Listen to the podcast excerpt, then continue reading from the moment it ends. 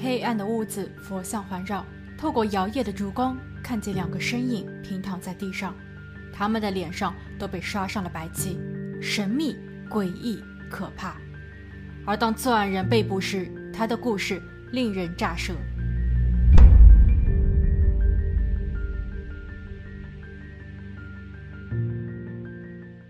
好大家好，我是葛灵异。有人说，在算命师里，高手不露面，露面的都不是高手。意思是给人命里可能会折福折寿。虽然不知道真假，但今天的案子却与此相关。一九八六年，三十四岁的母亲哈杰德带着五岁的女儿安妮塔准备离开越南，她将女儿扛在肩头，行走数百英里，穿过柬埔寨的丛林。最后进入到了泰国难民营，他们在那里住了两年，最终因为美国的庇护政策，飞往美国加州，在城县的西敏市定居。刚来到美国的日子，这对母女过得相当艰辛，他们需要省吃俭用，才能勉强应付美国的各项开销。但哈杰德并不后悔，他希望能够给到女儿一个更好的环境。为了生计，哈杰德开始在各种杂志、报纸上投放自己的广告。因为他在越南时曾是一位算命师，虽然在很多人看来这是一种通过话术来骗钱的把戏，但在越南，包括在美国的越南社区里，算命是一种相当神秘而又高深的职业。当越来越多的人知道哈杰德，并开始寻找他占卜时，他的收入也有了质的飞跃。他向每一位客户收取大约六千美元的服务费，不仅可以透露客户未来的命数。还可以为他们施加某些咒语，例如当时最为流行的爱情魔咒，以满足客户的需求。高峰时，常客多达两百五十人。哈杰德用这些收入购置了房产。之后，女儿安妮塔考入了加州大学洛杉矶分校的法学院。哈杰德非常开心，过去的努力正在慢慢收获。直到二零零五年四月，二零零五年四月二十二日晚上十点十四分。城县警局接到了一通报警电话，报案人叫邓恩，是安妮塔的男友。他怀疑安妮塔和其母亲出事了。在当天早上，他去到安妮塔家为女友送早餐，当时女友并没有开门，他把三明治和咖啡留在了前廊。晚上，当他再一次去往女友家时，却发现食物仍在原地，窗户里透出微微的一丝光亮，但无论如何敲门呼喊。屋内都没有任何的响应，邓恩思来想去，还是希望警方能够上门检查一下。警员在半小时内赶到现场，他们围绕屋子走了一圈，似乎没有什么异常。但当撬开大门进入到屋内后，诡异的场景让所有人毛骨悚然。这里看上去非常的凌乱，柜子、抽屉悉数打开，里面的物品散落一地。屋内有许多尊佛像。一些红色的蜡烛已经燃尽，客厅里还亮着多盏红色的灯。当警员走到一楼洗衣房时，看见二十三岁的女儿安妮塔仰卧在地，她的脸部和手上都被覆盖了白色的油漆，身体已经冰冷僵硬。再往左侧走一点，是一扇通往厨房的门。打开后，五十二岁的母亲哈杰德侧倒在地，她弓着背，像是在鞠躬，双手张开，做出环抱的姿势。其中一只手的中指向外伸出，不确定他是否在暗指某些线索。与女儿一样，他的脸部和手上也都被喷上了白漆，只是在他的头部下方多了一块黑色的布。结合客厅里红色的光源，一切显得尤为的阴森诡异。这究竟是何人所为？难道是在完成某些特殊的仪式吗？两名受害者被迅速送往了法医实验室做进一步分析。警员则对房屋内进行着细致的勘查，他们在厨房的一个垃圾袋中找到了两把小刀，它们都有被清洗过的痕迹，不过并没有被完全洗干净。这难道是作案人疏忽大意了吗？另外，一间浴室的浴垫上有一个血脚印，浴缸里的水也相当浑浊，取样后都被送回了实验室。在整个勘查过程中，还发生了一件十分蹊跷的事情。一名勤杂工人主动地跑了过来，询问调查进展。在谈话时，警员发现该工人的手上有一些新的伤口，靴子上也正巧沾有白色油漆。勤杂工解释说，这些都是自己在别人家干活时弄到的。他与被害母女的关系不错，大约认识了八九年。哈杰德还给过自己一把家里的备用钥匙，自己会经常过来帮忙收拾或是打打杂工。虽然这可以解释得通，但警员还是收集了他的 DNA。母女发生不幸的第二天，二十三日一早，警方就其社会关系展开了调查。第一位被询问的就是报案人安妮塔的男友邓恩。邓恩因为女友的突发事件几近崩溃，原本美好的爱情现在却成了永久的回忆。他向警员说，自己与安妮塔恋爱六年了。虽然安妮塔的母亲哈杰德并不喜欢自己，也或许他曾私下给自己算过命。有一次，邓恩与安妮塔在家亲热，不巧被临时回家的哈杰德撞见。哈杰德把邓恩赶出了家门，并禁止女儿与自己再有来往。但邓恩不想放弃。安妮塔也不愿意就此结束，所以两人一直在尝试劝说母亲。不过近期这对情侣之间也闹了一些小矛盾。安妮塔质疑邓恩对她的爱，所以邓恩在近期殷勤备至。他还表示，安妮塔是一个好姑娘，成绩优异，为人和善，所以应该不会得罪什么人。警方追问道：“案发当天，你早晚两次前往女友家，那为什么不在白天的时候再多等一会儿？”确认他们是否在家呢？邓恩表示，因为当时自己需要赶着去上班，他在一家医学研究中心做助理。警员点了点头，并留下了邓恩的 DNA。邓恩走出了警局后不久，又折回到了审讯室。他告诉警员，自己突然想起来，安妮塔曾告诉过他，他家在四年前曾遭遇过一次入室抢劫。虽然自己只知道这些，但警方可以去查一下。警员调阅了当年的卷宗，确实，四年前的二零零一年，一个小偷闯入了他家，当时只有哈杰德一人在家，劫匪捆绑住了他，并从他家偷走了现金和珠宝，总价值高达三十二点七万美元。劫匪得手后迅速离开，直到女儿回家才将母亲松绑并报警，但警方一直没有找到作案人。难道这次是小偷又回来了吗？或者换了一批新的劫匪？现场勘查工作在二十三日下午结束。从现场带回的发现，整栋房屋并没有人为闯入的痕迹。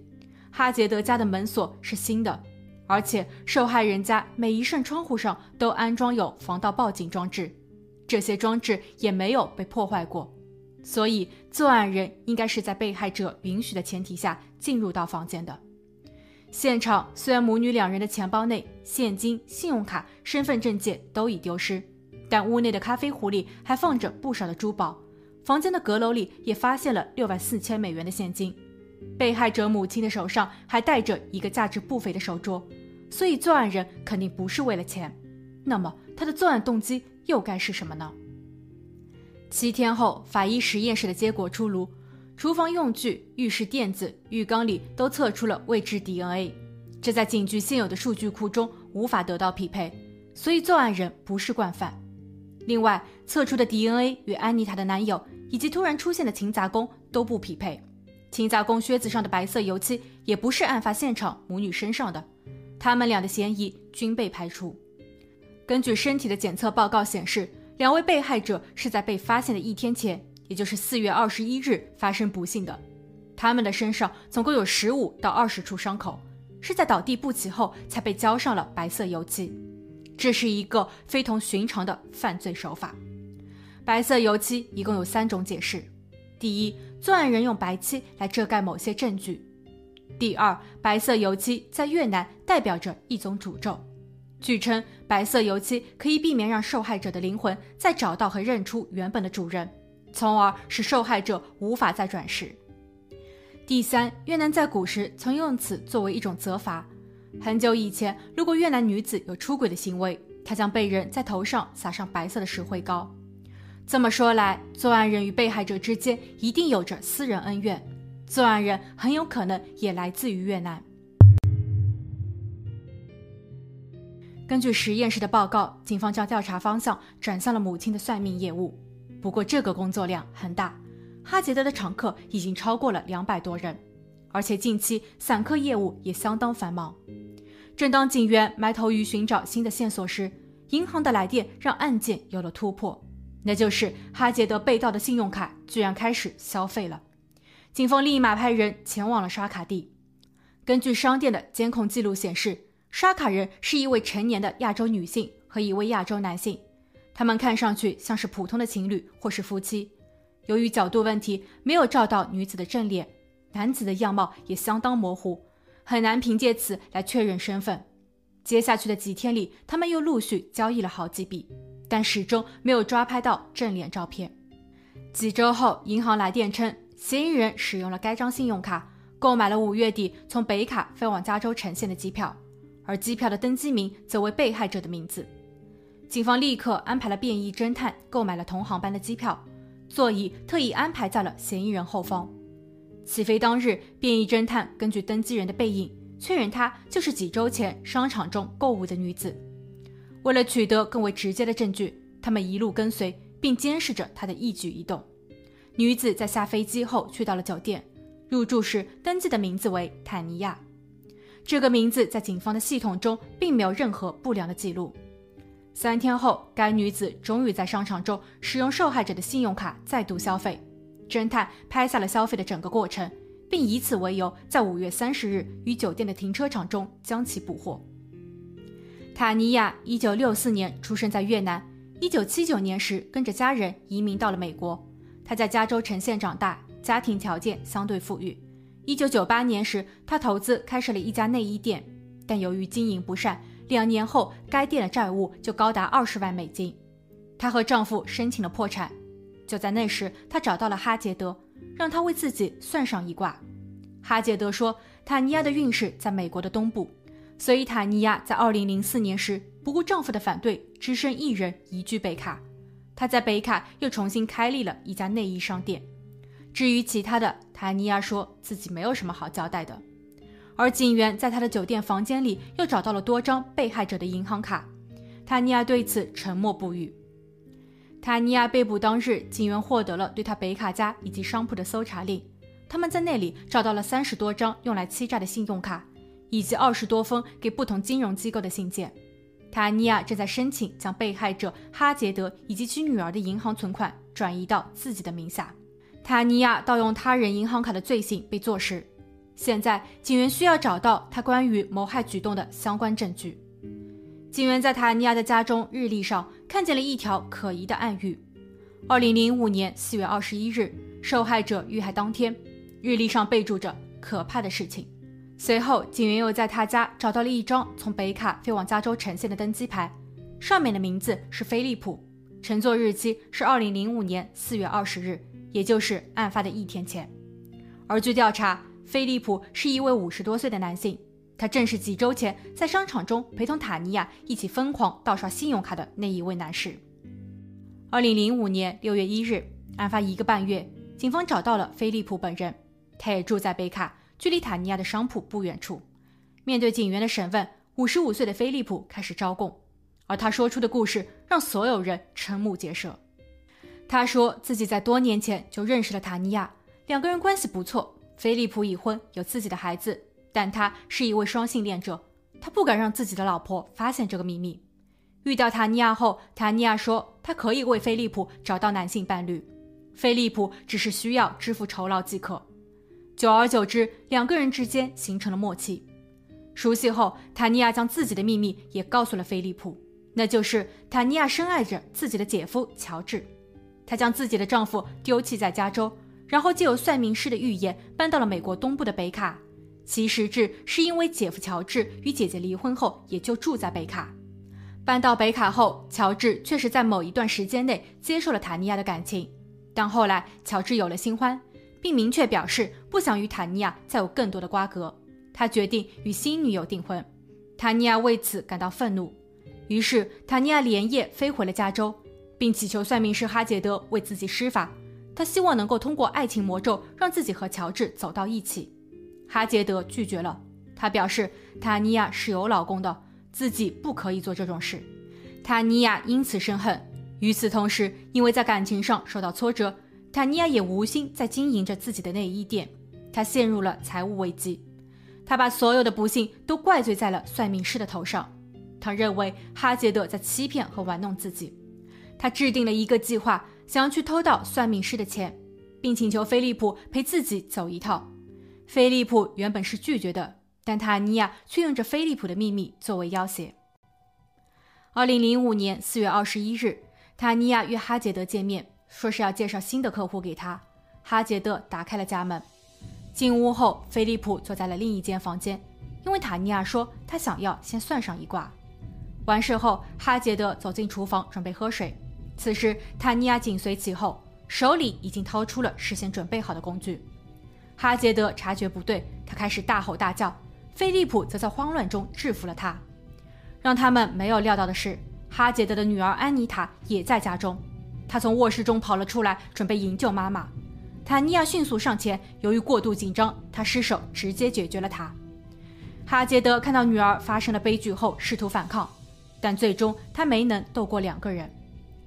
完事后，菲利普把工具冲了下水，扔进了垃圾桶。塔尼亚去到了浴室，洗了个澡。在此过程中，塔尼亚让菲利普去沃尔玛采购了白色油漆，回来后又根据他的指示，在受害者的身上刷上了油漆。最后，他们搜刮了一点财物，匆忙逃离。二零一零年二月十五日，塔尼亚被判有罪。除了菲利普的证词外，他的 DNA 与现场所采集的相匹配，而玉垫上的脚印也是他的。对此，他百口莫辩。检察官将他定义为一个自恋、自私、冷血、黑心的邪恶女人。最终，她成为了加州第二位被判死刑的女囚犯。共犯菲利普虽然坦白了一切，但其行为不可饶恕，他被判无期徒刑。二十七年内不得假释。目前，塔尼亚仍在监狱中等待最后的处决。他本想通过特殊的手段赢得所有，但最终他被自己下了诅咒。好了，今天的案件就分享到这，我们下期见。